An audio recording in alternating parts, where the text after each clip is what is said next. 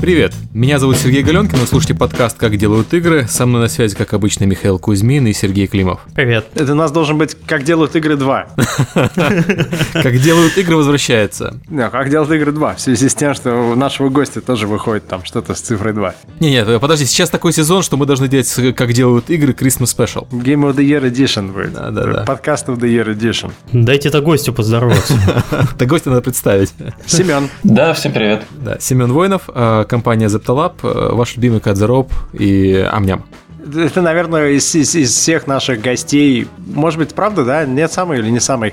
Это человек, с произведением которого знакомы, наверное, все, кто слушает. Или World of Tanks, И дети образ. всех к тому же еще, да. Не, я думаю, World of Tanks в этом плане получше, потому что нас слушают повзрослее люди. Но вот э, с произведением Семена знакомы дети всех, кто нас слушает, я бы сказал так. Я больше часов отдал Rope, чем каким-нибудь другим играм людей из нашего подкаста. Вот только не надо отдавать детям слушать этот выпуск, потому что ничего полезного они для себя пока еще не узнают. Ну, я могу пару сказок рассказать, но, наверное, это будет не очень информативно.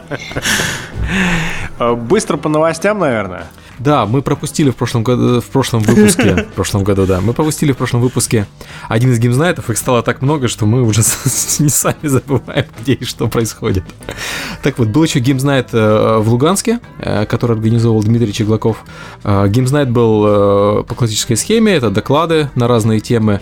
У них не было единого какой-то темы докладов, они рассказывали немножко и про организацию команды, это говорил, собственно, Дмитрий, и они рассказывали про работу с 2D-графикой, и э, даже у них был Marmalade, который делают SDK для портирования на мобильный телефон. Они тоже рассказывали про свои, э, свой SDK. Сколько народу было, я так и не нашел, но я знаю, что там был мой портрет. Там доклады, выпивка и драка. Стандартная формула для российской встречи игровой. Нет, это российская, украинская доклада «Выпивка и Майдан». А, да. И флаги, и гимн. Да, окей. Э, Вчера, 13 числа, позавчера, блин, 13 числа, был геймзнайт в Краснодаре, куда пришло 50 с лишним человек. Были люди из Инок, из Херокрафта и несколько независимых компаний. И судя по тому, что я слышал, они там очень неплохо пообщались и планируют повторить. На этой неделе должны быть фотографии и отчет, о чем же они конкретно там говорили.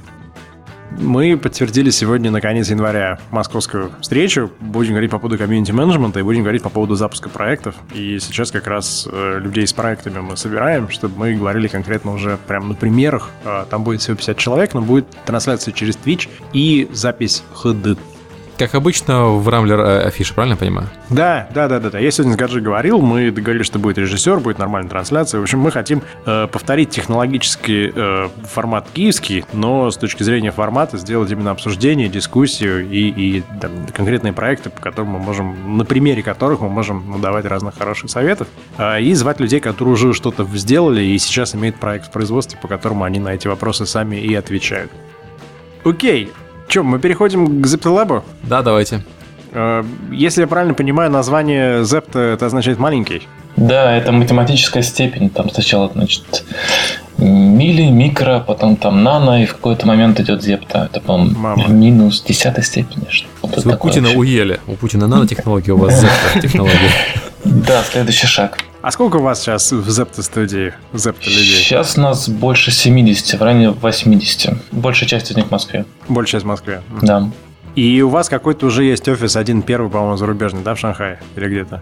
Ну, это еще э, громко называть рано называть офисом, но да, у нас эм, довольно интересно сейчас развивается ази- азиатское направление, Мгм. и там у нас собственно, постоянный сотрудник, наверное, будут появляться новые сотрудники. И есть у нас э, есть у нас сотрудники в Америке, в Нью-Йорке, Ага. есть э, как бы аутсорсеры на Украине. В общем, Мгм, мгм.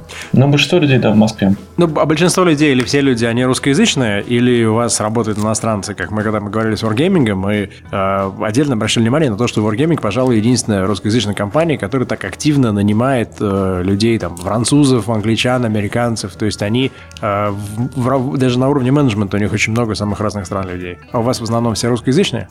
Ну, в московском офисе у нас все русскоязычные. Ну, некоторые пожили, успели пожить какое-то время или даже, сколько я помню, родились а, за границей, но все говорят по-русски.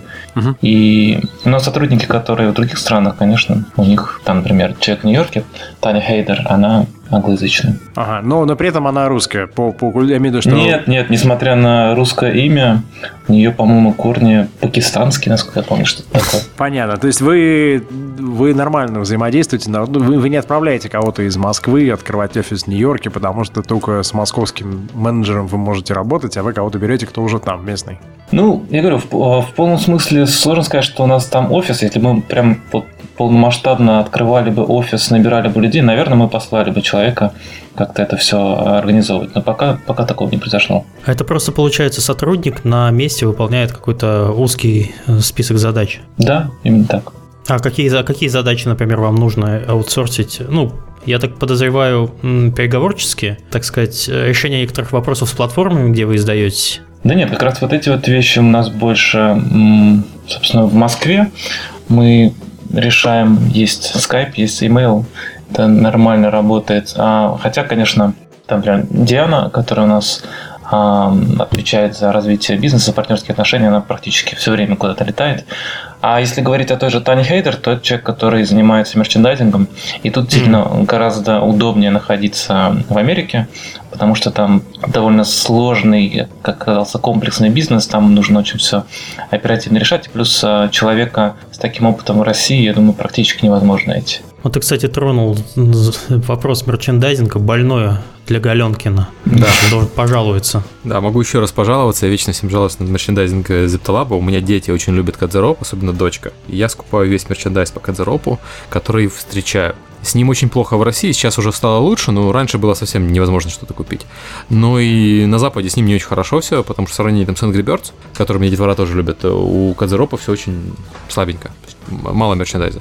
Ну, скажем так, пока, видимо, не то чтобы слабенько, а слабенько это когда есть, но не охота, или есть, но какая-то фигня, которая тебя не устраивает. А здесь просто... Мало, нет... мало. То есть нет, да, на, нет на самом деле фигни такой я не видел по Кадзеропу, по Angry Birds как раз фигни больше, потому что там делают все, что не попадет. Там, от тетрадок до ручек, до чего-нибудь еще. По Кадзеропу сувенирка, она хорошая, но просто ее мало. Ну, конечно, -то такого масштаба узнаваемости бренда, как Angry Birds, мы пока что не достигли. И это, наверное, пропорционально тоже э, количеству товаров на полках.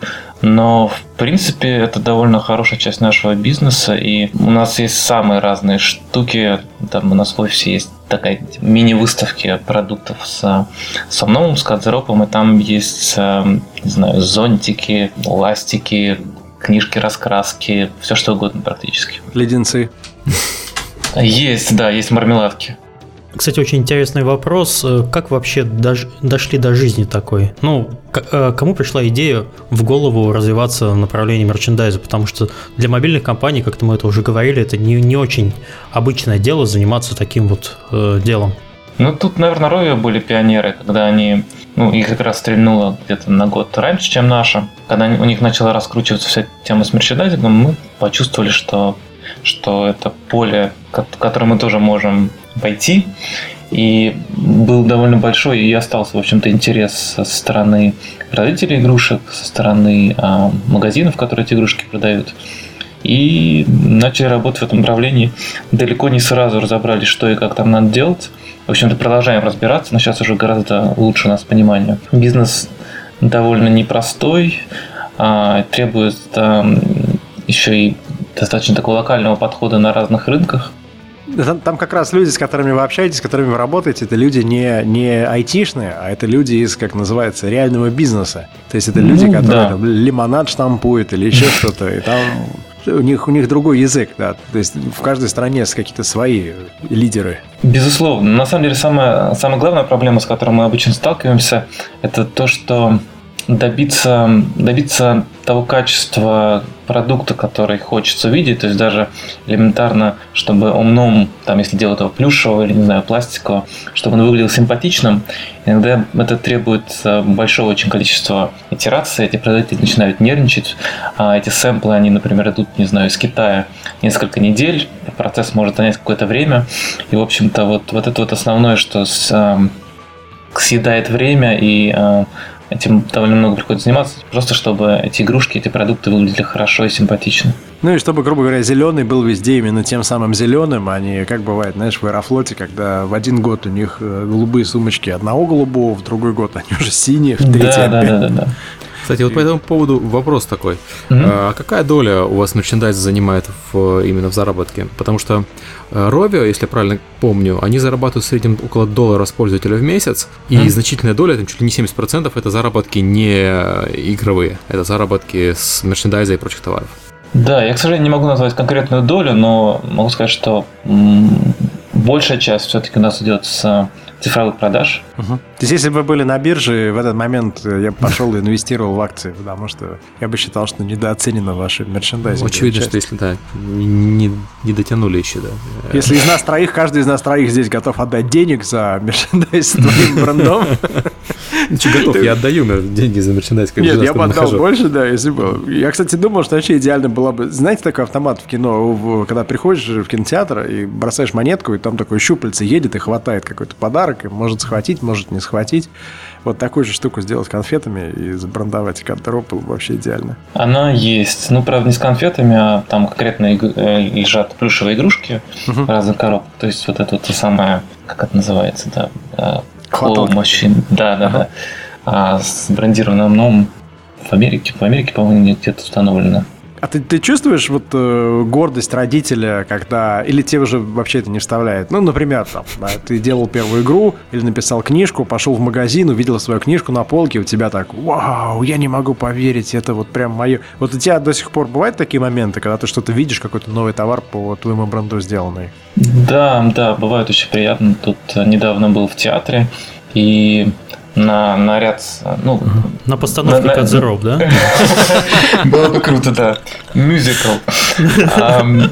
Нет, это был мюзикл «Русалочка», и на соседнем ряду сидела девочка с плюшевой игрушкой Cut the Rope. Было очень приятно видеть. Вау, клево, да. Ну вот вы, вы одни из немногих вообще, в принципе, из игрового рынка, кто может такое сказать, кто может такое сделать. Я представляю, девочка, мама, мама, а почему этот дядя смотрит на мою игрушку и плачет?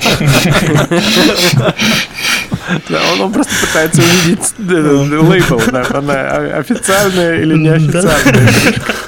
Да, кстати, это отдельное у нас развлечение зайти на какой-нибудь а, есть сайты с, с китайскими товарами, где можно там заказать какую-нибудь оптовую партию по, по дешевке. Ну, в общем, по сути, в самом подделке.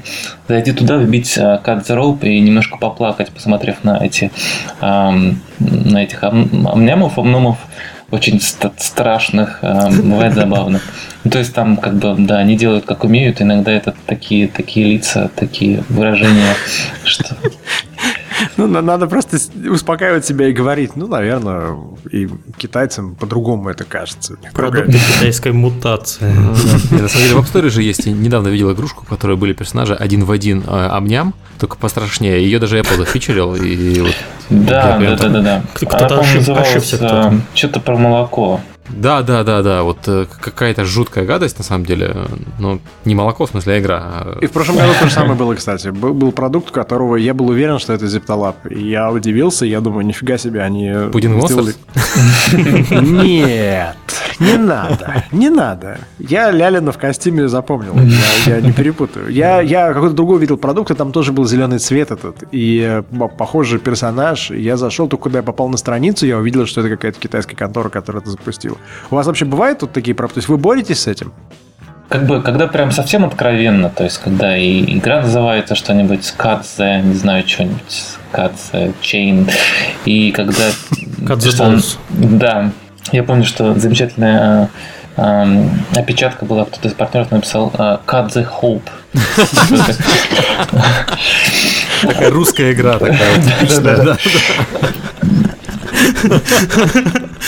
Ну, в общем, когда видим клоны, которые прям, ну, многие просто в, напрямую используют какие-то спрайты, выдернутые из, из наших игр, тогда, да, тогда стараемся как-то, ну, через наших юристов, там, кидаем ему ссылку, они пишут какое-то официальное письмо, и часто получается снять эту игру там с Google Play или где, где она появляется. Но иногда они там реинкарнируются буквально там на следующий день по другим названиям, с немножко переделанной графикой, потом еще раз и еще раз, и часто просто нет смысла даже с ними бороться, потому что у них там ну, какие-то мизерные скачивания, и по, по большому счету бизнесу это не вредит. Да, Но слава богу. Angry Rope. Да, Cut the Birds была такая игра на полном серьезе. Oh my fucking god. Окей. Okay. Да, давайте от вопросов таких э, материальных немножко к истории э, студии и самого Семена, что мы делаем традиционно. С чего у тебя вообще началось с, с играми и как э, это все потом трансформировалось э, в Zeptalab? Как на самом деле у многих, наверное, в бывшем СССР эм, началось с ZX Spectrum, который да. у нас появился довольно рано с братом. И там было довольно мало игр, зато а, каким-то образом в комплекте шла такая самоздатовская книжка по бейсику. Мы как-то начали поначалу даже просто перепечатывать какие-то кусочки кода, которые были в этой книжке, а, разбираться, как он работает. И первые игры написали тогда, собственно, брат что-то писал, я что-то писал.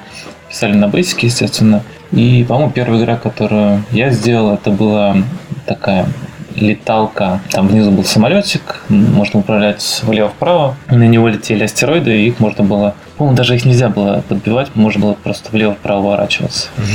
И, в общем, это как-то так воодушевило. Вообще вот это вот ощущение вдохновения, что ли, когда тебе пришла какая-то мысль, идея игры, ты сидишь и реализуешь, она рождается у тебя на, на глазах, очень захватывал. До сих пор, собственно, это основной такой драйв от а, разработки. Сейчас, конечно, цикл разработки игры занимает побольше, но тогда вот там сесть за, за день и написать что-то, ну, в это можно играть, это было очень круто. Был такой период, когда игры писали меньше, когда вот пошли приставки, там Дэнди, там подобное, к сожалению, там писать под них не удавалось. Были PC-шные игры. И в какой-то момент появилась а, Palm OS, то есть пальмовские девайсы. Mm-hmm. Такие самые первые были совсем простые. А, было, по-моему, там 4 градации серого маленький экранчик, был такой а, пластиковый корпус, но они были все равно клевые. То есть это был свой, свой сайт с программами, которые можно было скачивать. В общем, с этим интересно было ковыряться. И там был SDK, на котором можно было что-то написать. По-моему, в основном приложение распространяется по модели Try and Buy. Большинство а, приложений были даже бесплатными. Ну, через так... какой-нибудь Ханданга, например. Да, да, да, да, да, оно самое. А какой год это был примерно? 2002? 2003, наверное, 2002, да. что-нибудь такое. И тогда мы, мы начали делать игры над, под Palm OS, Сначала под вот эти вот а, черно-белые экранчики, потом появились крутые, Тангстон назывались, с цветным дисплеем. И, в общем, довольно...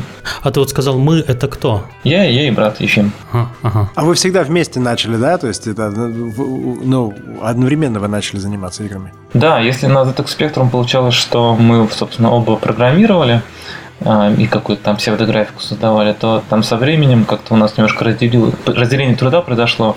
Я больше увлекался а, визуальным искусством, то есть рисованием. Я ходил в художественную школу, а брат как-то вот а, продолжал развиваться в направлении программирования, информатики. И к тому времени, когда мы начали заниматься пальмом, собственно, уже четко было такое разделение, что брат кодит, я рисую. Ну и мы оба думаем там над геймдизайном, хотя на тот момент мы как-то особо не задумывались. А первая игра, которую у вас получилось продать вот для этого палма, что это был за игра? Насколько я помню, это была игра Evil Ufos. Это был э, ремейк э, игры ZX Spectrum. Была такая игрушка, где э, внизу экрана город, сверху движется самолет. Причем, когда он движется слева направо, начинает сверху. Когда он достигает границы там, правого экрана, то он на одну строчку сдвигается вниз и продолжает лететь там справа налево. Так постепенно опускается вниз, и можно одной кнопкой сбрасывать бомбу на этот город и нужно его разбомбить, прежде чем, ну, по сути, остановить, а, освободить площадку для приземления этого самолета. Мы немножко переделали, там у нас была летающая тарелка, она уничтожала разные города мира, и, собственно, в конце концов приземлялась на, на пустошь, которая образовалась, образовалась в результате прохождения уровня. И я не помню, честно говоря, какой модели мы вообще продавали, но, по-моему, это была первая платная игрушка, которую мы сделали под... Да вообще, наверное, вообще первая платная игра, которую мы сделали. И какие-то чеки нам приходили, насколько я помню. Ну, там получалось, не знаю, по 20, по 30 долларов в месяц. А, в общем-то, для студентов, своявших что-то в свободное время, это было очень неплохо. Такой бонус за за приятно проведенное время. Мы выпустили энное количество игр а, под Palm, причем одна игра получилась а, успешной, особенно успешной, потому что она вышел какой-то китайский производитель, а, собственно, устройств на основе Palm OS. Они тогда разрабатывали какое-то новое устройство и попросили нашу игру, которая называлась Spice Chase 3D, и, по-моему, тоже была атрибутом к ZX Spectrum игрушке, Они просили ее как эксклюзив на свою платформу, которая в том времени готовилась. Они выслали нам прототип этого устройства, которое до сих пор где-то валяется в нашем шкафу. Это такой кусок картона с э, микросхемами, по-моему, жвачкой присоединенной к, к этому картону и экранчик, собственно. Ну, на этом уже можно было тестировать игру. И мы сделали версию этой игры. По-моему, там было разрешение повыше, чем у Palm в тот момент. Сделали, а они как бы выкупили нас права, и это было уже финансово довольно успешно. А за сколько, если не секрет? А, по-моему, там было несколько тысяч долларов, что-то mm-hmm. вроде пяти тысяч долларов, что ли. В общем, это было уже очень круто. Первая машина, которую купил мой брат, она частично была а, проинвестирована этим, этим заработком. Вот она, геймдев, успешная история, когда человек делает игру и покупает машину. Вот на этом выросло не одно поколение разработчиков. да? Это был какой-то поддержанный Audi, насколько я помню, но это было очень круто. Ну, все равно круто, да. Я не знаю дальнейшую судьбу этой, этого китайского девайса, этой платформы. А, мы выпустили довольно много, ну как, наверное, штук 10 разных приложений под Palm. В том числе был, э, была программа для создания анимации, такой анимационный пакет. Я помню, что брат сказал, что было бы клево рисовать мультики на пальме. Он что-то там своял довольно по-быстрому. Мы довели интерфейс. Эм, в общем-то, получилась довольно хорошая программа. Там было, ну, можно было смотреть несколько, ну, как просветочный стол, можно было смотреть несколько предыдущих кадров и нарисовать довольно прикольные мультики. Правда, я помню, что э, брат немножко обижал в том плане, что вроде как по моему запросу изначально писал это, э, это приложение, а в мультике, мультики на нем я как-то особо не рисовал. Рисовали больше те люди, которые покупали и экспериментировали с этой штукой. Была даже какая-то интересная история. У нас в итоге выкупили этот, эту программу, компания Novi переименовали в Novi Аниматор, и у них была какая-то интересная деятельность, там в каких-то американских школах даже использовали этот аниматор, чтобы какие-то в каком-то креативном виде а, что-то пояснять детям. В общем, была довольно интересная история. А когда у вас появились первые сотрудники? Да, в общем-то, в общем-то, да, на то, на то время мы назывались Muddy Glass, типа мутное стекло.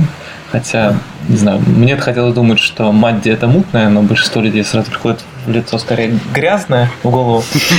Вот. А, ну, хотелось что-то такое загадочное в названии. А, никакого, естественно, офиса, никаких сотрудников не существовало. Мы все делали а, сами вдвоем в свободное время. Постепенно вот эта платформа пальмовская как-то шла на нет. И замаячили на горизонте первые фичерфоны, это Java игрушки, Brew игрушки. Вдруг ожил, ожил Pixel Art. Ну, собственно, он как бы до этого на Palm девайсах он был, был актуален. А тут вроде как все начали говорить, что вот оно, светлое будущее игр, приходят мобильные игры, Java и Brew. У нас вот как раз была проблема с тем рынком, что самим делать игры мобильные, насколько я помню, было непросто. И в тот момент мы а, устроились на работу в компанию Reaction, которая mm-hmm. занималась, а, собственно, созданием этих игр. Кстати, собственно, директором этой компании был Миша Лялин, который позже стал CEO Zeptalava. А ты можешь рассказать немножко про динамику взаимоотношений тебя и Ефима? То есть вы, вы работали вместе всегда, ну, большую часть, вы сделали компанию вместе. Uh-huh. Кто-то из вас э, там экстраверт, другой интроверт, или вы оба одинаковые в этом плане? Кто-то из вас приходит все время с идеей и говорит, слушай, давай попробуем это, и второй это делает или нет? То есть вот в любой компании, которая таким образом создана, есть своя собственная динамика. У, у вас какая? Вы оба как-то фонтанируете идеями, или кто из вас самый реактивный? Ну, вот тут сложно сказать. На самом деле, как-то в разных вопросах эм, по-разному мы проявляемся. Не могу нас там сказать, назначить, что мы интроверты или экстраверты, наверное, что-то что посередине. Самая главная ценность, наверное, вот именно в работе с, с братом, это то, что, ну, во-первых, можно говорить, что думаешь, не пытаясь как-то это облечь в какую-то а, дипломатическую форму. То есть не обижается, он, он не видит в этом то, что ты как-то там пытаешься самоутвердиться, а он просто нормально это воспринимает. Да, да, да, я, соответственно, тоже воспринимаю, то есть э, мы можем, у нас могут быть достаточно горячие споры по поводу чего-то, ну, Деретесь, наверное. В детстве дрались. Ну, то есть, на самом деле, вот, если, если представить, что, например, там какой-то бизнес-партнер, например, я работал с каким-нибудь бизнес-партнером, не знаю, какой-то там хороший друг или знакомый, а после некоторых дискуссий, которые у нас с братом происходили, наверное, бы, ну, как бы рассорились бы с этим бизнес-партнером или другом а, и, может быть, прекратили отношения, а когда у тебя брат, ну, как бы ты от него никуда не денешься. Через а, пару дней все равно остынешь, и снова нужно как-то разговаривать, приходить к какому-то выводу, и это, конечно, помогает. То есть... Эм, ну, то есть, по сути дела, у тебя получается куча итераций и критики еще до того, как вы других людей привлекаете к проекту, потому что вы друг другу даете такую точку зрения жесткую. Да, да, безусловно. И еще одна очень-очень такая важная штука, это то, что мы друг друга пинаем. Эм, ну вот, наверное, если бы мы друг друга не пинали, ничего бы толком бы у нас не получилось, потому что в какой-то момент, ну, кто-то, ну, как обычно, там, когда энтузиасты собираются и пытаются сделать какой-нибудь там проект, собираются друзья, а, у них они все фотографируют идеями, и потом, значит, э, не знаю, придумают какой-нибудь масштабный проект, который три года надо реализовывать, и постепенно люди отваливаются, у них заканчивается там энтузиазм, когда там разговариваешь с знакомыми, которые пытаются создать какой-то свой проект, свою игру, большинство, ну, типичная проблема, что там люди отвалились. Сначала вроде все собирались делать, а потом у всех энтузиазм проходит, то тут как бы, ну вот именно какое-то взаимное пинание, оно очень помогает довести, э, довести проект до конца, довести дело до конца.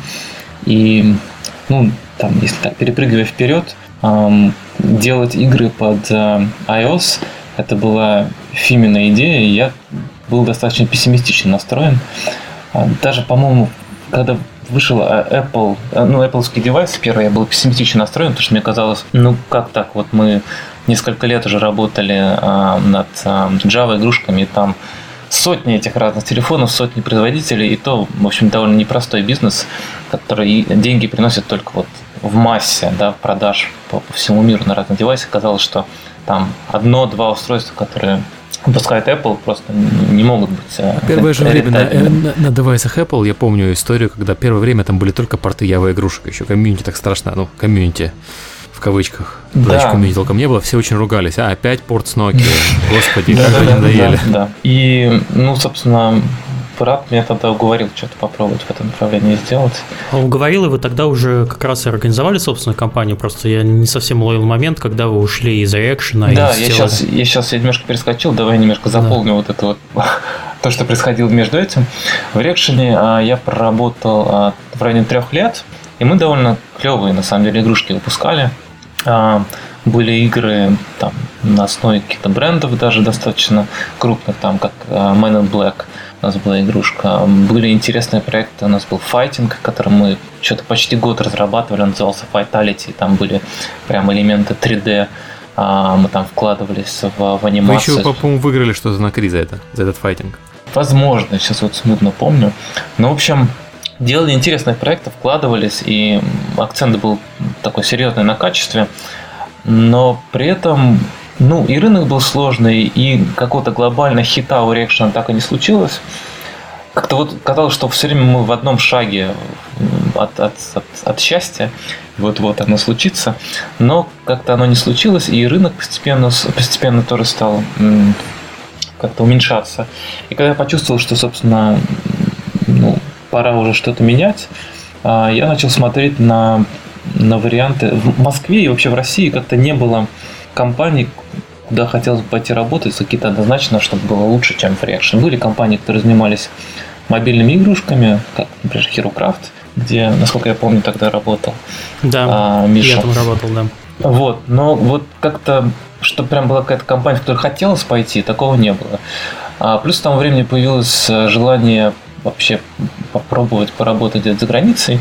И я разослал резюме в с бугорной компании, там был там Loft, там был, кстати, Ровио, который не, так и не ответили. Жалеют. Ну, в общем, было довольно много компаний, и отозвалось, насколько я помню, две компании в итоге. Одна была канадская компания, а, три компании, да. Одна была канадская, по-моему, Big Blue Bubble она называлась. Может быть, даже она еще существует. Но Канада это был довольно сложный вариант, это было очень далеко, и, в общем-то, это смущало.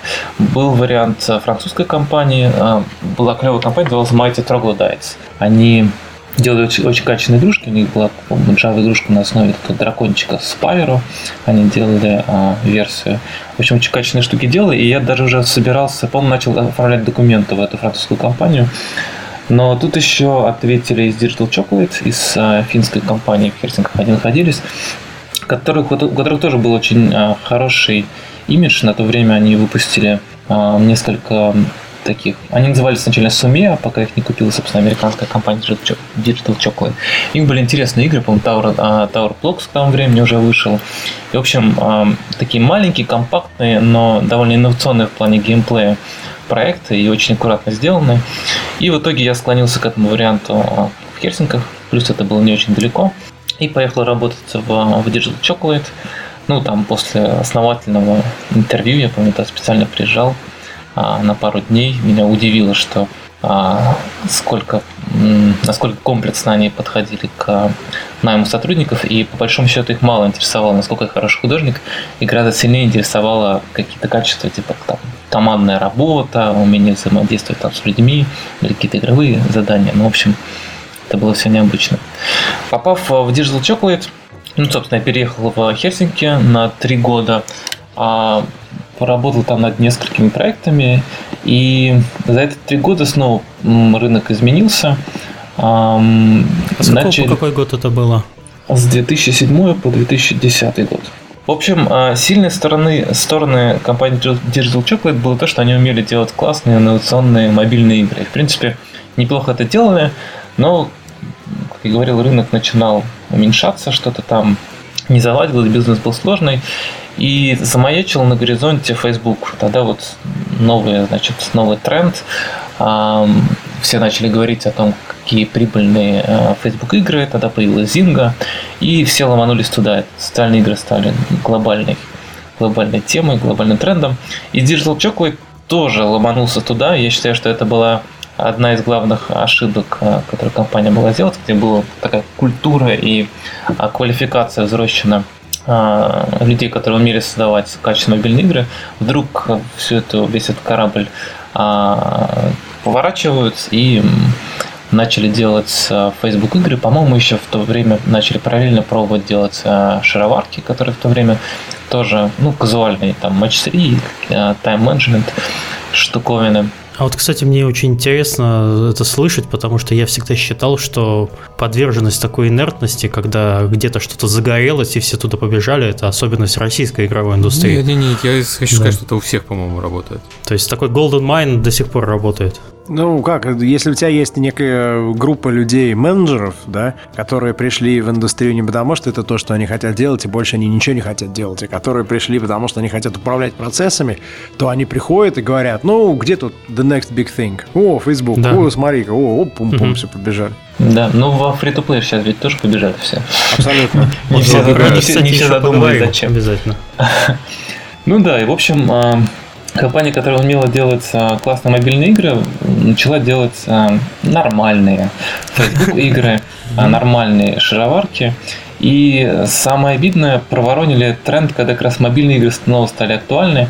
И когда айфоновские игрушки начали набирать оборот, вот тогда вот Digital Chocolate уже стормозил и не запрыгнул на этот на этот поезд. Хотя игрушка, которая называлась Crazy Penguin Catapult, а, которая была изначально на, на джавских телефонах, потом они ее по-быстрому портировали на iPhone. Еще до Angry Birds она была довольно успешной и по сути, по сути стала прототипом Angry Birds. Я помню, что когда вышел Angry Birds, а, все с Digital Chocolate с грустью смотрели на эту игру и говорили, вот такой должен был быть а, Crazy Penguin Catapult, перенесенный на, на платформу uh-huh. по-нормальному. При том, что и брендом могла бы вполне стать игра, да? То есть, грубо да, говоря, те же да, самые пингвины. Да, да, пингвины были клевые на самом деле, но тогда шла политика уже дешевых портов, то есть как раз да, когда брали а, джавовскую графику, а, когда управление особо не, не переделывали под, под а, нативное управление айфонов, то есть а, компания перешла немножко в такую конвейерную конвейерную работу и не зажгли они на iOS рынке. А, кстати, что интересно по поводу Digital Chocolate, еще то, что директором студии хельсинской был а, Илка, а, который, собственно, позже основал компанию Supercell. Supercell. Да. Там как бы и основателем вообще Digital Chocolate изначально был Трip да. если я правильно помню. То есть да, это Electronic да, Arts и 3DO. Там такая история, да, что такой. была финская компания Суме, основанная Илкой и несколькими партнерами. Потом, да, их купил Digital Chocolate, американская компания, и Трип Хокинс там. Ну, то есть там были все, все проблемы компаний, которые, у которых офисы на разных континентах. Плюс, в общем-то, я так понимаю, что основные решения по бизнесу шли именно с американского офиса, в том числе напрямую от Трип Хокинса. И, в общем, там вот все эти проблемы, они отчасти сказались э, на том, что, что Digital Chocolate стал завидать. Как раз тот момент, когда ты хлопнул себя рукой по лбу и сказал, идите вы все нафиг, я пойду делать собственную компанию. Да, Когда это произошло? Эм, это произошло как раз эм, когда, по-моему, я начал, э, я работал над фейсбуковской игрушкой. Тогда как раз вот эм, социальные игры, Facebook игры а, понимались в плохом смысле этого слова, в зинговском смысле этого слова. И было довольно тяжело работать над фейсбукским проектом, потому что там вот мы уже как бы были вынуждены думать не о том, как сделать интересную игру, а о том, какие психологические ловки применить, чтобы игрок побольше потратил денег. Я помню, были какие-то совершенно ужасные, там, не знаю, Facebook статусы, там, не знаю, а вы подобрали котенка, он погибнет без вас, вернитесь в игру. В общем, какие-то такие прямо игры на, на эмоциях. Это было не просто, плюс та игра фейсбукская, на которой мы тогда работали, она ну, не зажгла, и какое-то время мы еще оставались на проекте поддержки, я заскучал и подумал, что да, собственно, как раз прошло где-то три года, как я был в Финляндии, и в принципе уже и Финляндия перестала как-то удивлять, я там свыкся какую-то зону комфорта, начал проваливаться, почувствовал, что нужны, нужны перемены. Ну и, собственно, я в Финляндию приехал тоже не то, чтобы там остаться жить, а именно ради работы. И э, увидели, увидели перспективу, перспективу iOS э, рынка Apple, то, что Digital Chocolate делал очень фигово. Увидели, что можно маленьким составом э, людей, сотрудников, что-то своять по, ну, как, относительно по-быстрому и зажечь. Это были уже истории успеха типа Doodle Jump, Первый, mm-hmm. э, ну, собственно, когда там один-два человека делали игры, игры, которые становились успешными. Mm-hmm. А, а, скажи, пожалуйста, а твой брат чем занимался в это время? Вы с ним вместе поехали? Мой брат все это время э, продолжал работать в Reaction, то есть занимался э, мобильными uh-huh. играми. Reaction постепенно переориентировался тоже на iOS-игрушки. У них даже был случился хит, причем там интересная была история. Хит назывался Finger Physics. Просто сотрудникам, по-моему, разрешили делать проект в свободное время, то есть не, не, не вмешиваясь. Это была большая ошибка. Они сделали вот этот Finger Physics, который зажег, в отличие от всех других проектов, которые там более жестко. И потом показали middle finger и все свои. Middle fingers. Да, давай посмотрим на людей, которые, как и ты, в начале своего пути э, имеют друзей или братьев, там, сестер, они вместе сели, что-то закодили, им понравилось, им кажется, что это то, что нужно делать. А вот то, что ты пошел работать куда-то, сначала туда на три года, потом туда на три года, без этого ты мог бы сделать Зепталап таким, каком он случился, или нет? Вот есть люди, которые говорят, это были потерянные годы. Я там, не знаю, пошел работать в Electronic Arts, пять лет я потерял, мне нужно было сразу менять. Вот. Есть люди, которые который говорит, без этого я бы никогда не... Вот что ты получил? Вот и можешь ли ты порекомендовать начинающим талантам все-таки пойти поработать в крупной компании, в существующей компании перед тем, как сразу свою студию делать или нет? Да, однозначно. Я думаю, что ну, Ziptalab и Cut точно не случился бы без опыта предыдущей работы. Ну и особенно полезным был работ, опыт работы как раз в Digital Chocolate, потому что там была ну, как бы более европейский менталитет, а, а, интернациональный очень коллектив – и заточенность на то, чтобы делать игру привлекательной для широкой аудитории.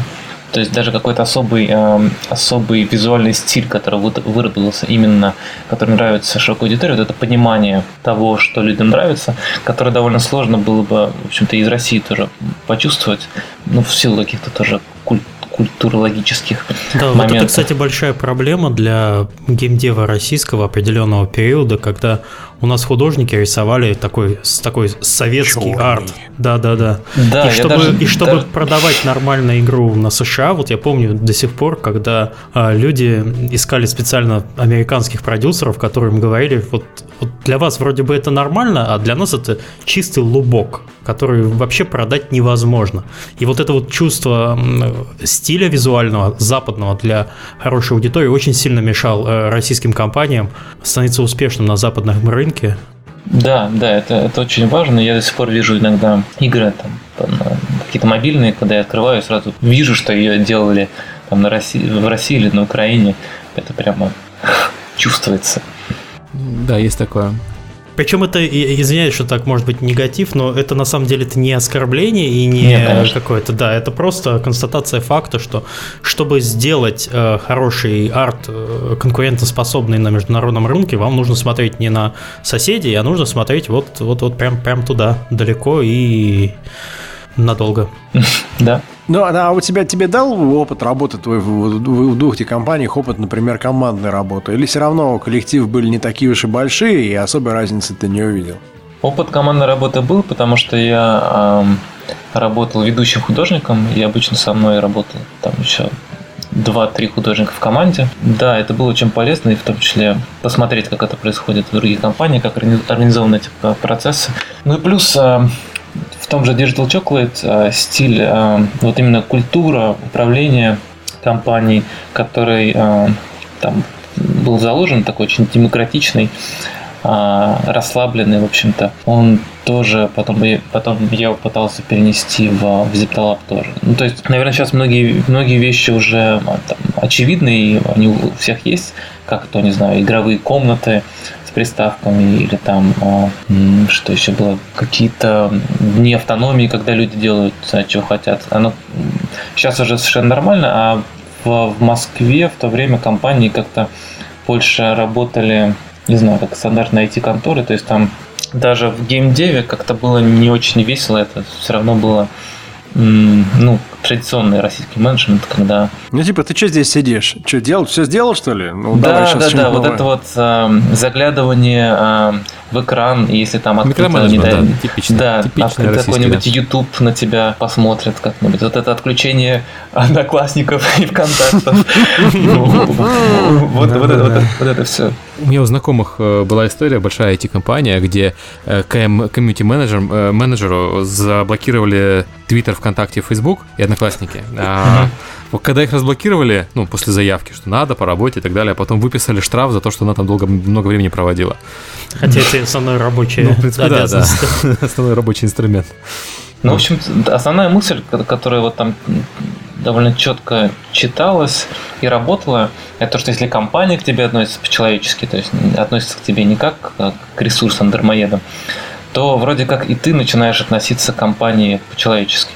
Оно не для всех работает, и, наверное, в, в европейской ментальности это работает эм, немножко легче, но тем не менее такой подход очень, очень здорово себя показывает. Не, ну, халявщики есть везде, которые приходят в компанию, и которые хорошо относятся к сотрудникам и на этом едут. Но это не, не значит, что так не надо пробовать. Это, по-моему, на мой взгляд, под- подход эффективнее. Ты можешь сказать, вот у вас в Хельсинки, у вас были такие вот, э, я не знаю, Серега, может быть, тоже подтверди по поводу там твоей работы в Невале или Миша, ты своей.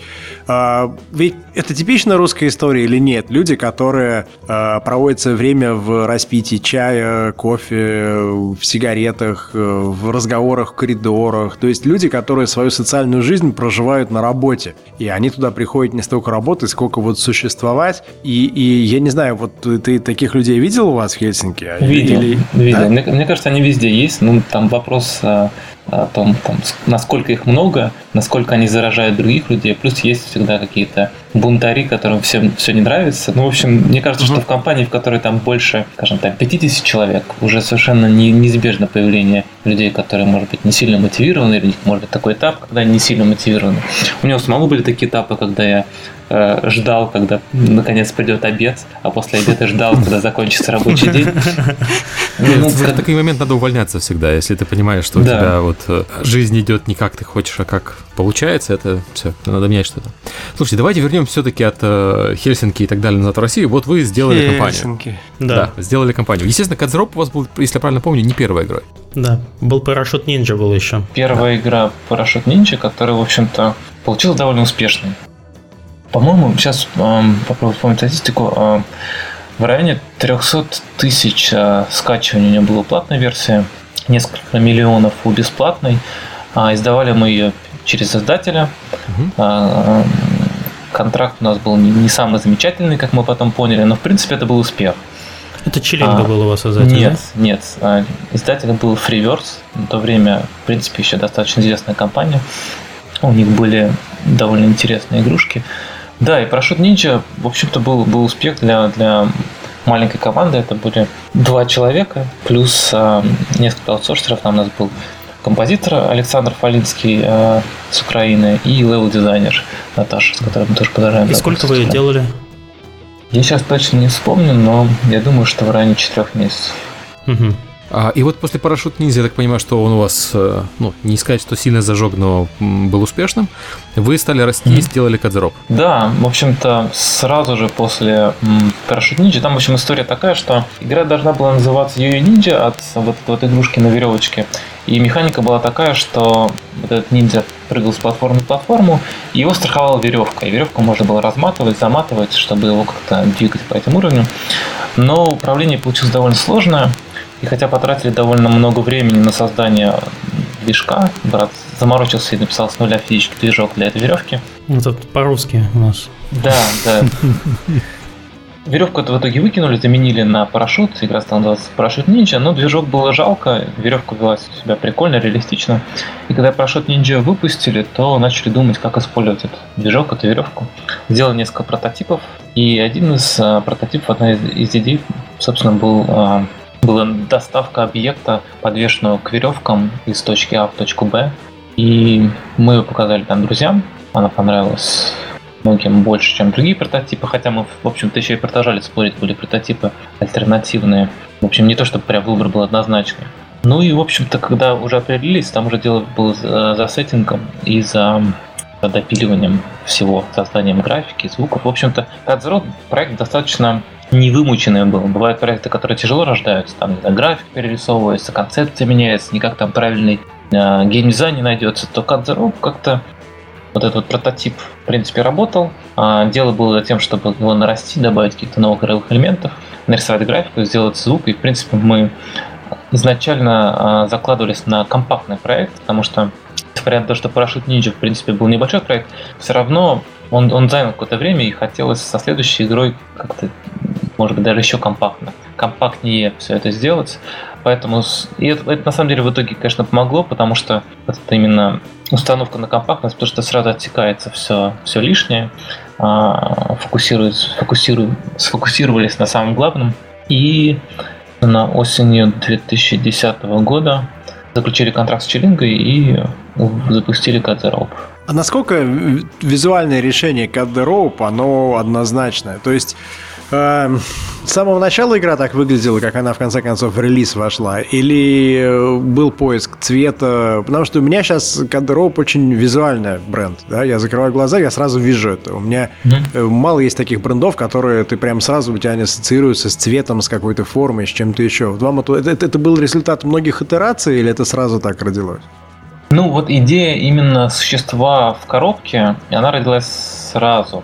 Но я помню, что одна из а, таких непростых вещей, которая потребовала довольно много итераций, это, собственно, сделать красивую коробку. Ну, то есть, вот просто чтобы фон коробки был интересным, был, был, был приятным и не, не наскучивал со временем. А, я там возился, я помню, фотографировал реальную коробку, пробовал какую-то технику там э, частично фотомонтажа, в итоге нашел что-то среднее такое. А, как основной референс, наверное, были мультики. То есть, поскольку персонаж был простой, флешовый, такой его несколько цветов, то фон как раз э, решил сделать таким более полутонами, какой-то нойс на него кинул. И оно, в принципе, вот хорошо склеилось вместе, сработало. Окей, okay, Кадзероп, ну понятно, что я не буду э, обсуждать, ожидали успеха, не ожидали успеха. Меня интересует э, э развитие больше Кадзероп. То есть, когда у вас Кадзероп mm-hmm. выстрелил, вы стали делать вот там продолжения Кадзероп различные, и вы стали делать э, параллельно Padding Monsters. То есть, вы пошли по стандартному пути, вы стали развивать основной бренд и пытаться делать ответвление. Вот Кадзероп yeah. у вас взлетел, и продолжения тоже были достаточно успешные и достаточно хорошие. Там, у меня все в него играют, вся семья, поэтому mm-hmm. я как бы сужу с точки зрения игрока. А вот Padding Monsters, почему вы его забросили? Он же был, ну, я знаю, что он не взлетел, но mm-hmm. он был на самом деле неплохой. Ну, то есть он был очень коротенький, за полтора часа проходился, был достаточно легкий, но, ну, неплохой же. Я тоже считаю, что это отличная игра, и, в общем-то, это проект, за который э, я горд, и многие у нас в команде горды. И, ну, мы не то чтобы его забросили, мы выпустили, по-моему, два апдейта. Мы поэкспериментировали даже с а, моделью монетизации. У нас была такая, есть, в общем-то, даже free-to-play версия этой игрушки, как эксперимент. Но да, в общем-то, хит масштаба Cut the Rope не случился. Да, в общем-то, мы и не рассчитывали, что каждый проект, который мы будем выпускать, теперь будет становиться мега-хитом. Да, я только хотел уточнить, что это же наивно. Да, никаких иллюзий не было. На самом деле, как бы в целом, стало бы, конечно, очень повезло, что уже вторая игра стала популярной, но в принципе я помню, что по-моему, в каком-то интервью Орловского мы услышали, что вот нужно как минимум, там, не знаю, выпустить 5-7 проектов, чтобы какой-то из них стрельнул. Вот мы примерно так изначально и, и метили, что да, мы будем делать а, игры, будем стараться каждую из них сделать а, клевой, качественной, красивой, но не, не особо тешить себя надеждами, что каждый из них будет стрелять, что, что пройдет какое-то время, какой-то энный проект, который нас стрельнет. Скадзероп э, зажгли аж на втором проекте, но понимаем, что прежде чем у нас появится там второй проект масштаба Cut the Rope, может э, выйти там 2, 3, 4, 10, 15 других проектов. Ну, ну, это же э, в плане карьеры это далеко не второй проект. Ты, ты согласен с той идеей, что там сначала нужно 10 тысяч часов отработать, там, грубо говоря, 10 лет, там, 7 лет интенсивно поработать, и потом у тебя может родиться нечто подобное? Да, согласен. Ну, наверное, бывают исключения, конечно, но в целом а, конечно, без, без, без опыта работы. По-моему, Cut the Rope это был 30, 35-я, по-моему, игра, над которой я работал. Я хотел просто в качестве такого резюме, чтобы, может быть, некоторые начинающие инди-разработчики плохо слышали сейчас или отошли кофейку налить. А, это правда, что если человек делает свою первую игру, и он считает, что эта игра будет невероятно успешна, большой хит по всему миру и так далее, вряд ли так случится. Да. Но это чудо, да. это, это чудо, это, не, это то, что нельзя планировать. То есть вот э, можно рассчитывать, что у тебя среди 30 игр какая-то будет хорошая. И так и случилось, 35-я игра стала отличной. Да. Вот, но нельзя рассчитывать, и, и, что у тебя первая игра будет отличной или вторая игра будет отличной. Потому что тебя не хватало этому миру, а теперь у мира ты есть. Да, да, да. У тебя есть гениальный сценарий игры, да. Еще плюс рассказ Семена говорит о том, что в формулы воспроизведения успеха вообще не существует. Ну, мастерство существует, это не формула скилл. Есть, есть, есть факторы, да, которые позволяют увеличить шанс успеха, скажем так. Но, наверное, это не, там, не больше 50% успеха обусловлено именно этими факторами. А остальное уже там, ну, то, что можно назвать удачей, но на самом деле можно разложить там время выхода на рынок, там, не знаю, правильно подобранные партнеры, насколько сделан там а, маркетинг и тому подобные вещи. Не всегда не зависит тоже от команды. И угу. предсказать успех игры, да, это прямо... Ну, то, то же самое, как Если могли предсказывать, то да, да, да. Что там, даже в кино никто не может предсказать, какие сборы будут. Там бывает такое, что у тебя выходит... Я не знаю, кто из вас помнит историю с Нарнией, Хроники Нарнии? Там же, да. там же интересно было. Там первая часть выходит, они используют поддержку церкви, превращают церкви в Штатах в кинотеатры, там прекрасные результаты, все классно. А дальше вдруг какая-то другая пошла стратегия, и какие-то вещи они как бы мелкие упустили, и все, и кранты. Собственно, Angry Birds, ведь когда его запускал Челинга, у них был бренд Челинга и был бренд Click Gamer, который вроде как для игрушек попроще, как бы скорее для количества. Они же издали вначале Angry Birds а, именно как кликгеймеровский бренд, потому что особо ничего не рассчитывали. Ну, собственно, вот к тому, что даже издатель далеко не всегда может разглядеть потенциал, потенциал игры. Я думаю, что никто не может разглядеть, в том числе и издатель тоже. То есть издатель здесь не сильно отличается. То есть он может посоветовать, ну, да. что исправить, но потенциал вот так прямо увидеть это всегда сложно. Вот Кадзероп, да, вы сейчас делаете вторую часть, которая выходит, mm-hmm. которая полноценный сиквел. Ну, то есть Да. у нее циферка 2 э, в названии. А, хотя там фо- формально это какая четвертая, пятая часть уже Кадзеро получается. Меня в этом плане интересует. Э, да, такой вот э, есть такой постулат, который высказал бывший директор Electronic Arts э, Джон Ричтелло. Он сказал, что мобильный рынок еще не взрослый, потому что на мобильном рынке не было еще ни одного сиквела э, успешного. То есть э, пока что все, что у нас было, это хиты-одиночки. Правда, с тех пор у нас вышел Plants vs. Zombies 2, который вроде как, ну, несмотря на не очень хорошие отзывы и э, прессы, он нормально так вроде э, в топах э, крутится. И э, Angry Birds нельзя сказать, что это не бренд, потому что под, хотя Angry Birds 2 формально не было, но было куча продолжений, в том числе и Кадзеров. Вот как ты считаешь, на мобильном рынке в принципе сиквелы возможны? Сиквелы, которые не просто повторяют успех и не просто делают на успехе первой части, которые расширяют успех, как это обычно происходит с брендами в других индустриях. Ну вот очень скоро узнаем, на самом деле. Действительно, пока что мне не приходит в голову ни один пример. Там, знаешь, так как в кино есть Терминатор, Терминатор, Терминатор 2. Вот Терминатор 2 на мобильных платформах еще не случилось. Есть скорее обратные при- примеры, когда игрушки, которые изначально были популярны, там первая часть, вторая вроде как и не зажигает. Например, Where's My Water, вторая часть, которая Мгм. вышла. Ну, там одна из, одна из проблем была э, довольно плохая экономика фри-то-плейна и мало инноваций, но в целом вот типа вторая игрушка, вторая часть достаточно известной игры не пошла. И таких примеров Хорошие хватает. игры, кстати, да. Да, там была iBlast Moki, например. а, Ну, может быть, не, не мега известная игра, но вторая часть там прям реально вложились в нее разработчики. Вообще флоп. То есть не, не случилось. Я думаю, что это отчасти из-за того, что мобильный рынок меняется настолько быстро, что эти игры просто не успевают за, за изменениями. То есть, если там PC-шный, консольный, там рецепт, по которому была сделана игра, не знаю, там три года назад, он, в принципе, может еще сработать а, спустя там, цикл разработки AAA продукта 2-3 года, то с мобильными играми, пока ты делаешь сиквелы, пока ты выводишь на рынок, уже поезд может быть достаточно настолько далеко, что никто даже ни- ничего не вспомнит. И как бы появляются новые герои мобильного рынка, новые, новые горячие Собственно, про это же Читала и говорила, что рынок настолько быстро меняется, что сиквелы на нем невозможны. Ну, пока, по крайней мере, не случились. И э, то, что игры так быстро устаревают, это на самом деле это плюс для индустрии, но минус для компаний. То есть ты никогда не можешь э, считать, что вот у тебя компания, которая сделала суперхит, что вот вкладываемся в сиквел, э, вкладываем в сиквел в два раза больше денег, он приносит в два раза больше денег. Вот такой схемы нет Мгм, мгм. на мобилках. При том, что такая схема, в принципе, плюс-минус есть на, в кино и в обычных играх. Да, да, безусловно. Ну, есть как бы Angry Birds Star Wars 2, который можно назвать сиквелом с натяжкой. Но Ну, это скорее брендирование, чем... да, да. Поэтому посмотрим. Ну, с Drop 2 мы действительно постарались оправдать эту цифру 2, насколько могли. То есть это действительно игра, которая а, переработана с нуля. А, там полностью новая графика, новая анимация, там много даже немножко в другом ракурсе нарисовано. В общем, из-за этого там все, все перерисовано было. А, новые звуки, а, взяли новый физический движок, который, ну как новый, для нас новый, это Box 2D, а, который нам наконец-то дал больше гибкости в плане не только веревок, но и там То костей. вы запретили вещей. Ефиму писать собственный движок.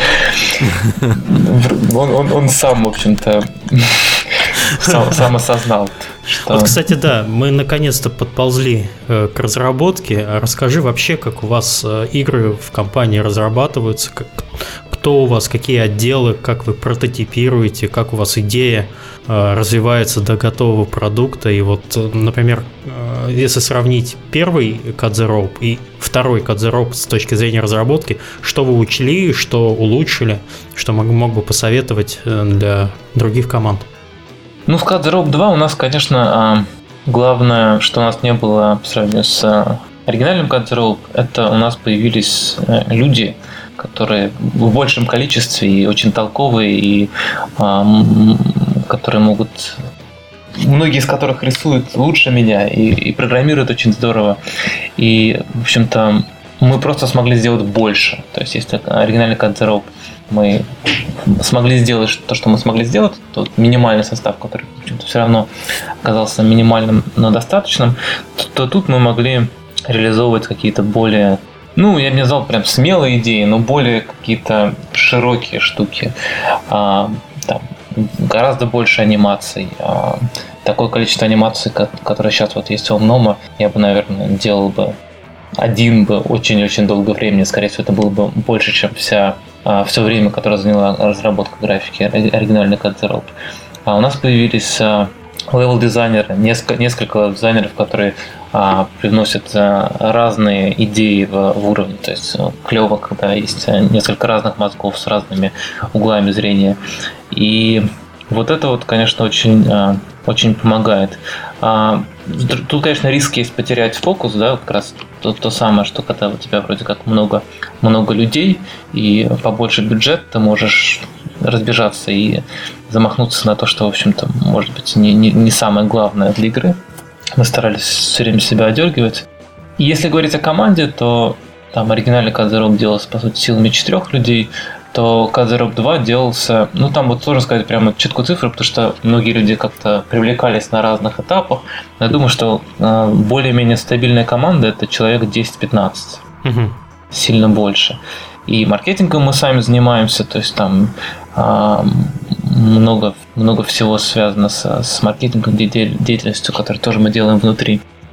У нас на этом проекте, в отличие от а, оригинальных которых есть Project Manager, ну, в общем, более такие взрослые, взрослые процессы, а, более организованные. У нас появились тулзы, которые нам позволяют делать какие-то вещи а, быстрее и красивее. Ну, это понятно, что появился Project Manager, потому что ну, достаточно помнить прошлый подкаст с Якубом Дворским, что если команда там вырастает больше шести человек, тебе нужен какой-то человек, который бы менеджил э, всех этих людей. Ты не можешь просто так подойти к соседу и сказать, что ему делать. Вы, вы даже собраться в одной комнате, наверное, с трудом можете больше шести человек, чтобы это было продуктивно. Да. Так что да. все это понятно, да. Ну, если говорить про Cut 2, то непосредственно я там практически не рисовал. То есть я больше выполнял функции функции арт-директора, а, работал с, с ребятами, старшими художниками, там обсуждали какие-то, а, может быть, идеи предлагал, а какие-то кусочки арта я все-таки успел нарисовать, и какие-то кусочки кода, насколько я помню, Фима тоже написал в этом проекте, но в целом это больше работа команды, то есть тех людей, которые пришли в Ziptalab уже после выхода оригинального Катероп. Скажи, а люди, которые к вам пришли, они из разных городов пришли или они в основном все-таки московские? В основном московские, но у нас довольно много людей, которые приезжают э, специально в Москву, чтобы у нас работать. Там, не знаю, иногда даже там из Сибири, у нас был сотрудник из Сибири, там с двумя детьми приехали, в общем-то. С одной стороны, всегда такая ответственность такого человека э, звать, потому что тоже никогда не знаешь, как сложится работа внутри компании. С другой стороны, ну, а ты как mm. бы уже причина серьезного изменения жизни его. Да, да, да. и мы так какую-то ответственность на себя, на себя да, Вот вообще легко к вам в компанию попасть, в принципе. Берете стажеров, новичков. Как вот человек, который сейчас слушает наш подкаст, может прийти к вам работать? Каким минимальным условиям он должен соответствовать? Про сибирского мужика мы уже слышали. Скажем так, человеку без опыта работы к нам попасть, наверное, очень сложно системы стажировки у нас на данный момент нету, и у нас почти нету э, людей с должностями, там, не знаю, джуниор. Угу. Эта ситуация немножко меняется по мере роста компании, но в целом мы обычно ищем довольно уже опытных людей, а, с, если это художники, то с хорошим портфолио. Впрочем, не обязательно а, игровое портфолио, некоторые просто хорошие иллюстраторы. Ты, ты согласен с этой статьей, которую обсуждала калифорнийские стартапы, где э, кто-то играл адвоката дьявола и говорил, что успешные компании им неинтересно вкладывать деньги в обучение сотрудников, джуниоров, потому что результат будет тогда, когда уже текущий цикл завершится, и поэтому, типа, давайте быть честными, на стажировки, пофигу все интерншипы, у нас есть деньги, у нас есть успешный продукт, и мы будем брать лучших, самых дорогих специалистов с рынка, а у, как бы, у кого нет денег, ну, пускай там джуниоров Мне кажется, это, мне кажется, тактика подходит для компании компании, которая собирается на рынке существовать три года и выйти в кэш. Ну, то есть, э, если собираешься существовать больше, чем трех лет, у тебя интерно э, принесут пользу. Что думает Семен? Мне интересно просто. У меня нет мнения на эту тему.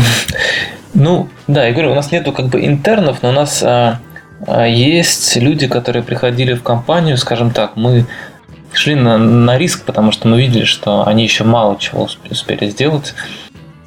Во многих, на самом деле, случаях эти люди, то есть я могу сказать, что те люди, которые сейчас больше всего жмут в компании, ну вот прям раскрылись и э, креативят, и вкладывают душу в, в проекты, это именно люди, которые пришли без особого опыта, а, там, скажем, в геймдеве или, может быть, даже в целом в работе, но мы просто видели, что там они уже клево рисуют или они уже клево а, программируют, может быть, у них не, не очень много опыта, и главное, что они хотят работать. Я думаю, что вообще в целом как бы есть какой-то... Была тоже какая-то статья про то, как быстро люди сгорают в, в геймдеве. А, многие приходят с какими-то иллюзиями, разочаровываются. Иногда человек с большим там опытом работы, с портфолио проектов, а, ну, как бы весь этот опыт, он может ничего не давать, он может пройти за того самого человека, который ходит пить чай каждые 15 минут. Мне это, кстати, напомнило все, вот эта история интерншипов как раз про Херокрафт. Мы взяли художника, Сашу, э, который э, вообще ни разу компьютер, считай, в руках не держал. Он рисовал только э, красками на холсте. Mm-hmm. И первые картинки, которые он рисовал, он рисовал на таком на большом ватмане. Мы его резали ножницами, потому что в сканер он не вылезал. И потом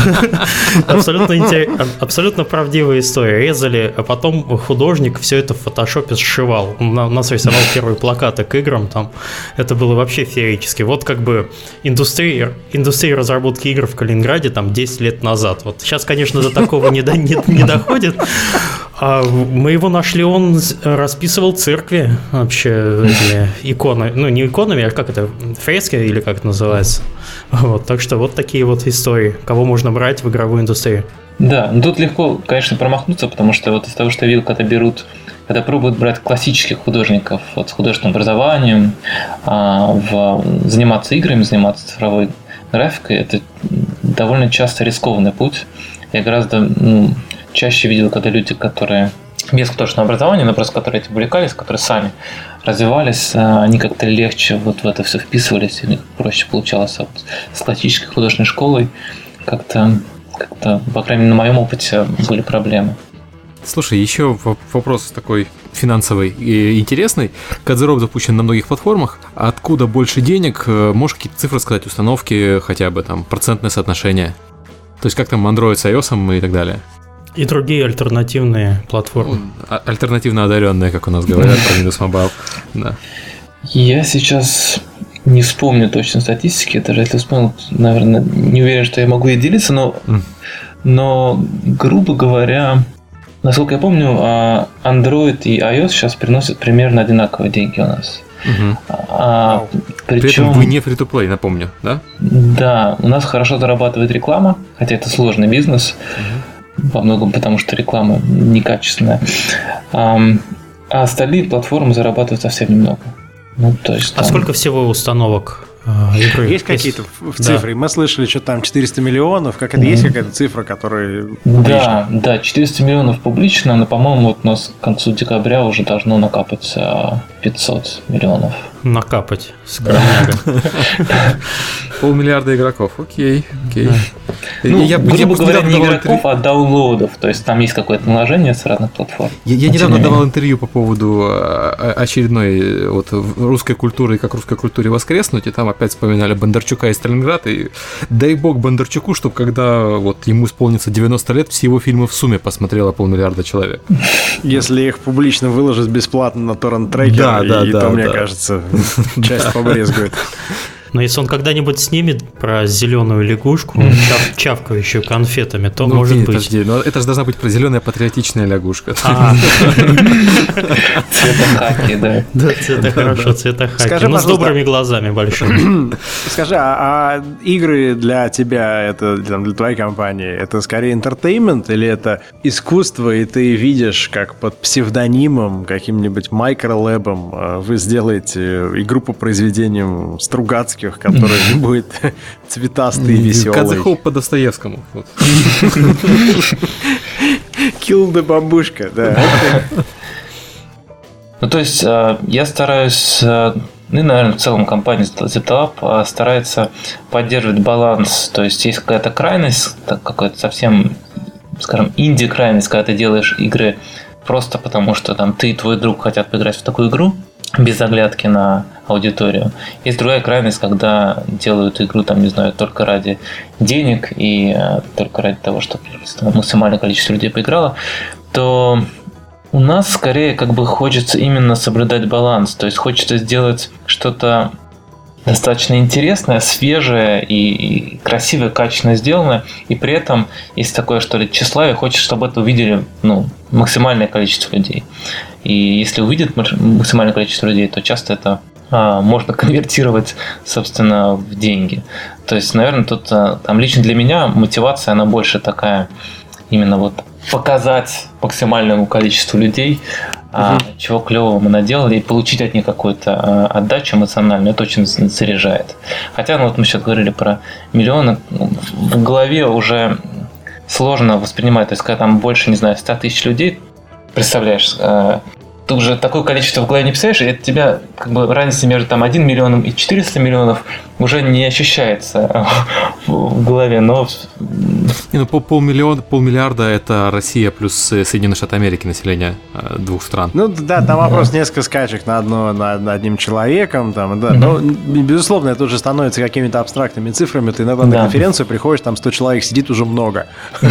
Когда ты понимаешь, что э, то, что ты делаешь, доносит некий месседж до такого количества людей. Я понимаю, что ты говоришь, что бывают разработчики, которые как писатели пишут для себя, их вообще не волнует, доступно это, недоступно, и вообще они, их аудитория не волнует. Они делают это потому, что они хотят сделать. Ты говоришь про то, что вы делаете для того, чтобы быть услышанными, и вы слушаете да, свою... Да, угу. Мне тут нравится, на самом деле, аналогия, аналогия, может быть, с музыкой. Опять-таки, есть там какие-то там инди-альтернативные группы, которые могут делать очень качественные вещи, э, выступать там, не знаю, в каких-то маленьких клубах или гаражах.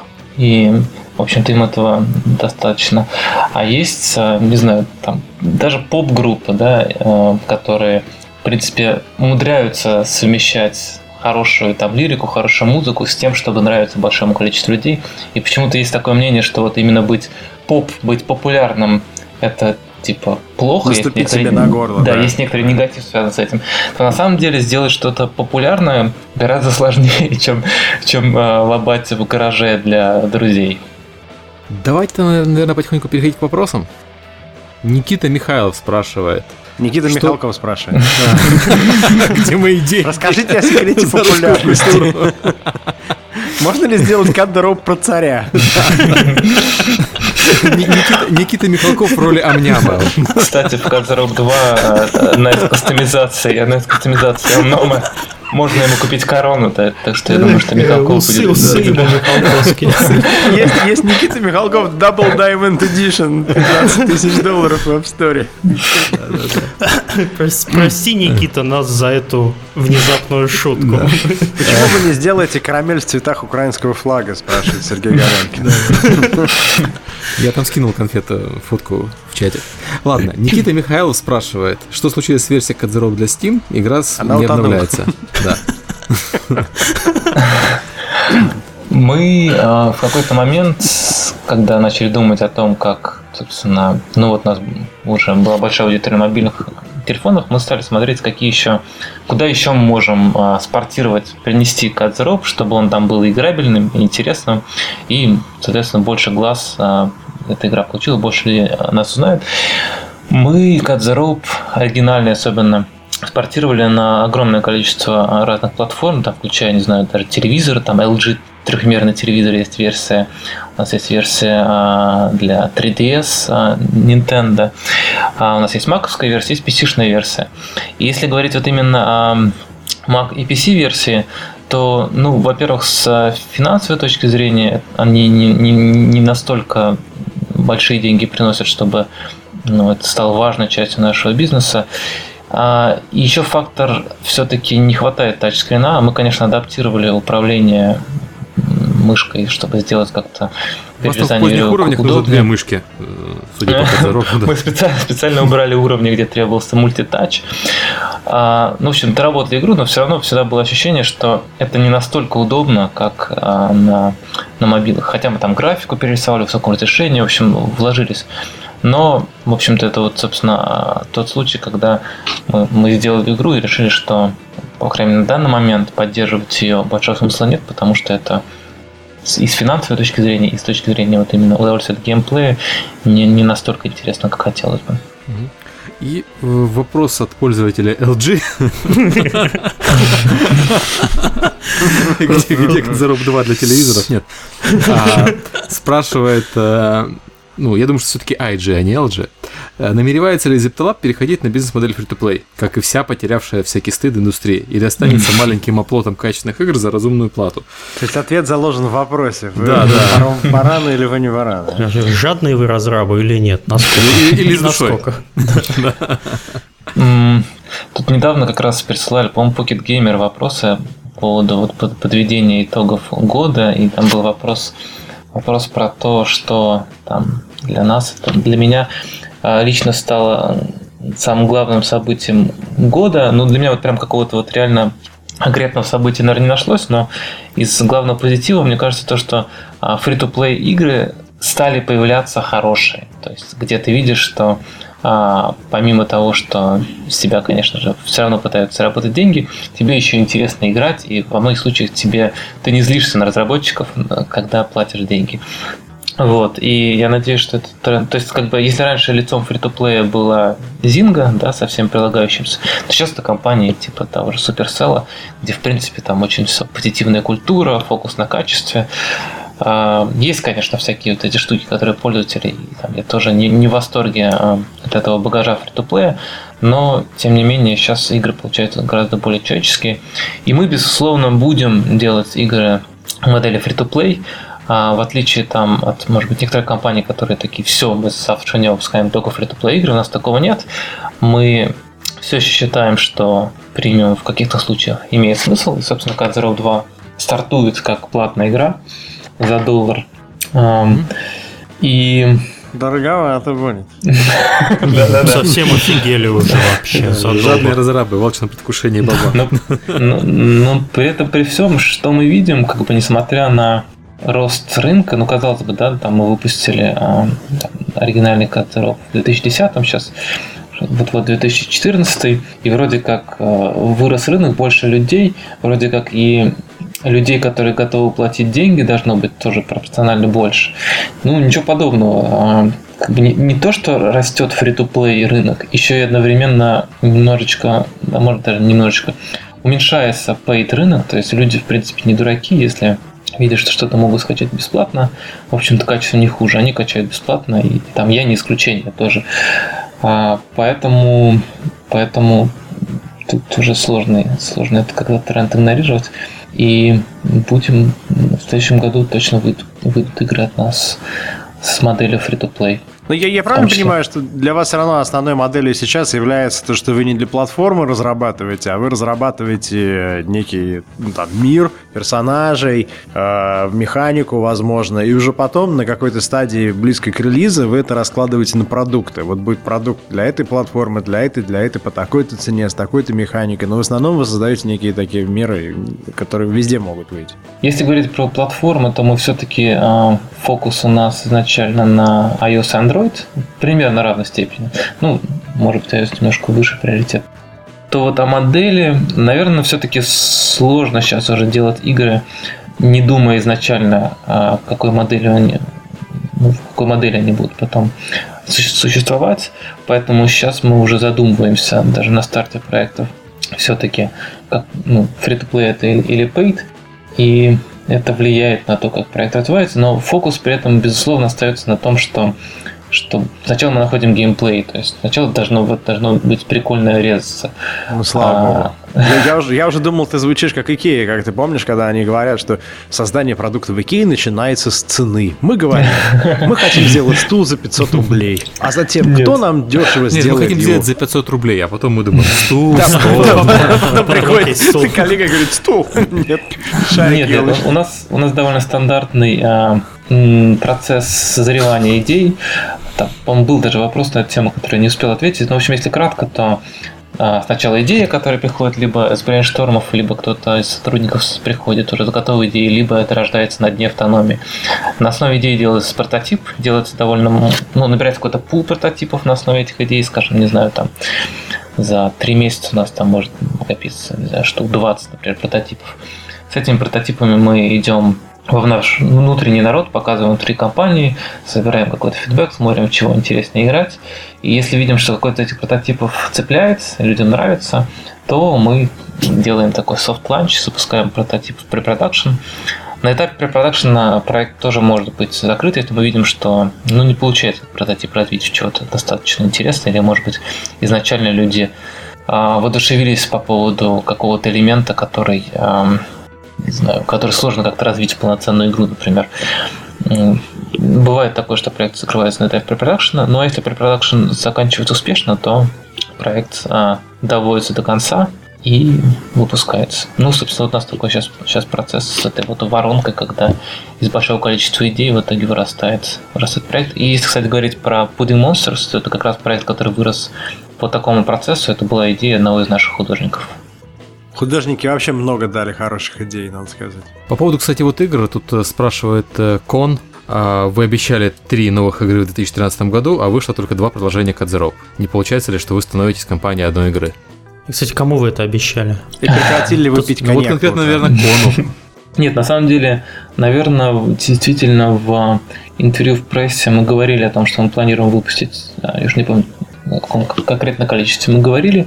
И, по-моему, а, в итоге в этом году мы выпустили меньше проектов, чем хотели бы помимо Cut то есть у нас в целом стратегия, что мы, безусловно, будем развивать и выращивать, а, увеличивать бренд Cut а, потому что это сейчас наш основной кормилец, в общем-то, компании. Но параллельно мы понимаем, что Cut это ну, клевая история, но, во-первых, во-первых, интересно заниматься не только а интересными штуками. Во-вторых, на Cut бесконечно компания тоже не сможет ехать. Поэтому у нас очень активно в разработке новые проекты.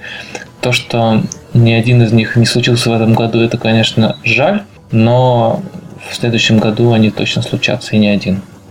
Следующий вопрос э, от Сергея Волкова из компании Spice Recruitment. Он, по-моему, уже несколько раз у нас в подкасте задавал. Э, Он, кстати, кого-то нанимал для Ziptalab. Да, мы с ними работаем. А, ну вот, привет Сергей тебе, Сергей. Волков, поднимись там на. Вообще он задает вопрос, наверное, после которого вы перестанете с ним работать, ну не знаю. Судя по трейлеру в Cut the Rope 2 будут шапки. Хотите ли вы повторить успех Team Fortress 2? И будут ли давать бонусные шапки за покупки других игр Zeptalab? Бонусные шапки будут давать за найм сотрудников для Zeptalab. Уже усы Михалкова уже будут, поэтому выяснили. А, бонусные шапки за другие предложения не даем, хотя почему бы и нет, идея хорошая. Спасибо может за идею, быть, Сергей. Да, но, может быть, но, но это он взял из э, модели Steam, они да, это часто да, делают. Да. Um, не знаю, мы просто думали, um, многие люди, ну как бы, ну умном умном, многим хочется чего-нибудь на него надеть. А по сути умном это большая зеленая голова. Конечности у него очень маленькие, и ничего кроме шапки на него по большому счету и не одеть. Усы, усы еще можно. Ну да, вот какое-то что-то, что поверх лица. Ну, по сути, это, в общем-то, тоже можно объединить в категорию шапок. А, и мы решили, что, по-моему, интересная идея. И, в общем-то, а, у нас там по, ходу, по ходу прохождения игры а, выдается один комплект просто так сходу. По случаю Рождества там такая а, зимняя шапочка.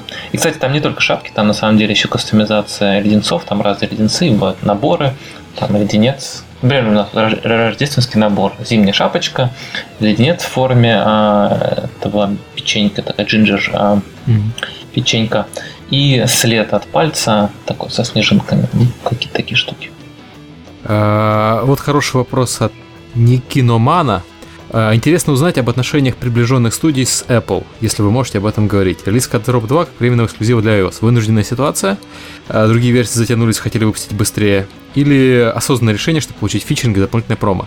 Я от себя хочу сказать, что Apple, когда ты у них подаешь заявку, они... Там есть такой пункт. А эксклюзив ваша игра или не эксклюзив? Uh-huh, uh-huh. Вот вы как, вы принимали решение осознанно? Да, тут, тут комплекс факторов, тут нет какого-то одного фактора. Эм, на самом деле, один из факторов это то, что э, мы хотим запуститься на платформе Google, кстати, как free-to-play игра э, Cut 2. И это требует просто большего количества работы. Вот сейчас мы работаем над тем, чтобы нормально сделать эту версию, допилить, чтобы все, все было как надо. Это требует больше времени. А, с одной стороны. С другой стороны, а, естественно, мы показываем а, Apple когда они готовы смотреть на то, что мы а, делаем нового интересного. И мы понимаем, что если мы запускаем игру первое время как эксклюзивную на, на Apple, мы надеемся, что Apple это тоже понравится, и а, они а, будут заинтересованы в том, чтобы дать игре больше видимости в рамках App Store. Ну, в данном случае на месте Apple-то я бы только за выступал, потому что это как раз качественный продукт, который э, людей приводит и дает им идею еще продолжать покупать. Чем таких будет больше брендов, тем э, проще будет пользователям жить. Да, да. Иногда ну, у нас, конечно, достаточно непростая э, ситуация с тем, что у нас же большая, большая армия людей, которые играют на андроиде, которые знают кодзроп, которые несколько разочарованы тем, что игра выйдет на Android немножко позже. И, ну, как бы мы стараемся с ними вступать в диалог и говорить о том, что в ближайшее время Android-версия выйдет. Некоторые пишут там, да, вам Apple бабло заплатил. Естественно, Apple никому ничего не платит. Ну, по крайней мере, я не знаю таких прецедентов. Это извечная история, да. Apple наоборот. Все платят деньги Apple. Apple никому ничего не обещает. Как я сказал, это решение такое по, по комплексу причин. Тут нет какого-то... Издержки одного. производства. Можно и так сказать. А, следующий вопрос задает Валерий Мелешкин. Он, он длинный довольно, но сводится к одной простой мысли. Вы за э, middleware или против? Если вам нужно разработать какую-то собственную фичу, например, э, клиент-серверную часть, вы наймете людей в команду или вы все-таки возьмете какое-то готовое решение на рынке, а если выберете, то почему? Мы за middleware, потому что понимаем, что сделать все самим нереально. Ну, то есть это всегда такой case, то есть э, там, например, если говорить о статистике, то мы, у нас нету сейчас какой-то своей своей системы сложной статистики. Какая-то есть, но основная все-таки статистика у нас из-за, сколько я помню, Flurry и Distimo, mm-hmm. если не ошибаюсь. Mm-hmm. А, что касается, ну вот, если мы говорим про физический движок, то у нас Box 2D теперь. В общем, как, естественно, стараемся разумные решения принимать, если что-то есть, и оно хорошее, и мы видим, что это можем использовать, то это имеет смысл. То есть э, вы всегда смотрите с точки зрения целесообразности Конечно. процесса? Да, да. Ну, понятно. И давайте Сергей, наверное, последний вопрос задаст. Это а, какой-то да. Под псевдонимом, Это твой любимый вопрос, Сергей, задал. Да, да, да, да. Начинающий Олег Придюк спрашивает. Сейчас, сейчас все больше компаний переходит на Unity. Unity. Unity. Также даже Rovio сделала игру на Unity, хотя это 3D-движок. Тут он не прав, там есть 2D же Unity. Два вопроса. Планируете ли вы использовать Unity? делают уже. Как 90% мобильных разработчиков и ваши соседи сверху не вал? И будут ли 3D-игры от Zeptolab? А, ну, вот, грубо говоря, на самом деле вопрос, что думаешь про Unity, потому что настолько э, последнее время какую игру вообще не, не посмотри, везде Unity. Вы, вы пробовали, думали, будете думать, нет? Мы периодически обсуждаем эту тему, я даже сам лично все собираюсь а, научиться на Unity лобать какие-то вещи. У нас есть а, геймдизайнер, например, который прототипирует какие-то свои идеи на Unity. То есть там шла идея, он взял на выходных, собрал прототип, показал, там залил на телефон, это очень удобно. А пока что, пока что мы не делаем проекты на Unity, но кто знает, может быть, в будущем будем. Мы все-таки, наверное, не планируем в обозримом будущем делать трехмерные игры, но только если появится какая-то какая-то идея, которая вот именно в 3D будет как вот для, своей, для, для раскрытия идеи потребуется именно переход 3D, то может быть, если эта идея будет того стоить. В целом не видим большой причины переходить на 3D, потому что 2D, в принципе, понятна аудитории, и я не вижу каких-то каких минусов 2D игр. Это как это, там, может быть, на PC рынке в какой-то момент слово 3D стало очень модным, и все остальные игры Но стали... Оно же, да, по-моему, стало наоборот. Да, да, да то есть... То есть... Это как, как пиксель-арт. Был пиксель-арт модный, стал ругательный, так и с 3D. Это 3D модный, ругательный, а сейчас когда нужно только используется. А я, кстати, да, на, неделе, да. на неделе читал э, презентацию из компании Congregate, ну, у которой свой большой-большой uh-huh. портал по играм, uh-huh. и у них довольно интересный слайд был о том, что на самом деле 3D игры монетизируются гораздо сложнее, чем 2D игры и приносят меньше денег, ну, в соотношении там скачивания, установка или запуск. Так что еще угу. подумать надо. Не, ну это относится в первую очередь к Congregate, все-таки надо понимать, ну, что да, это... да, да, да. У да. них довольно хардкорная аудитория, но тем не менее... аудитория, и... которая играет из офиса, они не все могут поставить просто Unity. Ну да. Понятно. Ну что, э, так вообще э, все понятно. 10 лет работаешь, набираешься опыта, потом э, строишь некую систему, реалистичные ожидания имеешь, и не пройдет и года, как будет на руках хит. Я так понимаю, пока мы еще не с одной компанией не говорили, который бы сказал, о, нам просто повезло. Все, все обычно много лет страдают, и иногда чуть ли не бросают вообще все это дело, и потом вдруг раз. Да, я тут как раз э, ну, сторонник распространенной точки зрения, что если ты страдаешь 10 лет, то, конечно, лучше не страдать. Если ты получаешь удовольствие, ну, то есть... А, От страданий. Иногда, да, бывают, бывают и такие моменты. А, ну, просто, да, если делаешь то, что тебе нравится, даже если ты в итоге не, не, не стреляет, не становится каким-то мегахитом, не, не приносит много денег, все равно ты не, терял, не потерял время, потому что ты получал удовольствие от процесса. Лучше уж так, а, чем страдать и надеяться на на, на какой-то возможный результат. Народ обычно страдает, знаешь, когда? Вот, вот то, что ты сказал, я просто не был в курсе твоей такой карьеры, что ты там поработал, там поработал. Э, насколько я понимаю, люди страдают тогда, когда они вместо того, чтобы пойти куда-то на работу, они думают, что они уже готовы, они начинают делать сами, и обычно у них нет денег, у них нет знакомых, и они совершают все те ошибки, которых они бы избежали, если бы они пошли и получили бы 3-4 года опыта уже в существующей игровой компании. И действительно это тяжелые годы. То есть если ты на свои деньги или на деньги родителей, там, сидя в своей квартире, без зарплаты, без всего, без друзей, и все свое время тратишь на то, чтобы тупо грызть гранит, а, то это вот, да, очень жесткий способ. Но, возможно, не нужно так делать. Возможно, нужно пойти на работу куда-то. Ну да. Окей, э, спасибо, Семен, за то, что пришел к нам. Мы как раз э, вложились, почти вложились в планированное время. Я думаю, что это было очень полезно. Э, всем обязательно на следующей неделе скачать Кадзероб 2 на iOS. Да, я, я скачаю, куда, куда я денусь. Купите шапку, как делают игры подкаста в этом. Просыпается папа, а дочь уже просыпается папа Сергей, а дочь уже держит в руках планшет ты, и ты шутишь? А оно так и происходит. Причем не, не то, что добровольно просыпается, а дочь будет с утра. Вот, вышла новая игрушка какая-то, ну, там это обычно или только Бока, или там Сага-Сага. Mm-hmm. И, мол, вот новая игрушка, обязательно купи. И так с просонья пароль ввел и уснул дальше. Да. Ну, вообще, да, спасибо.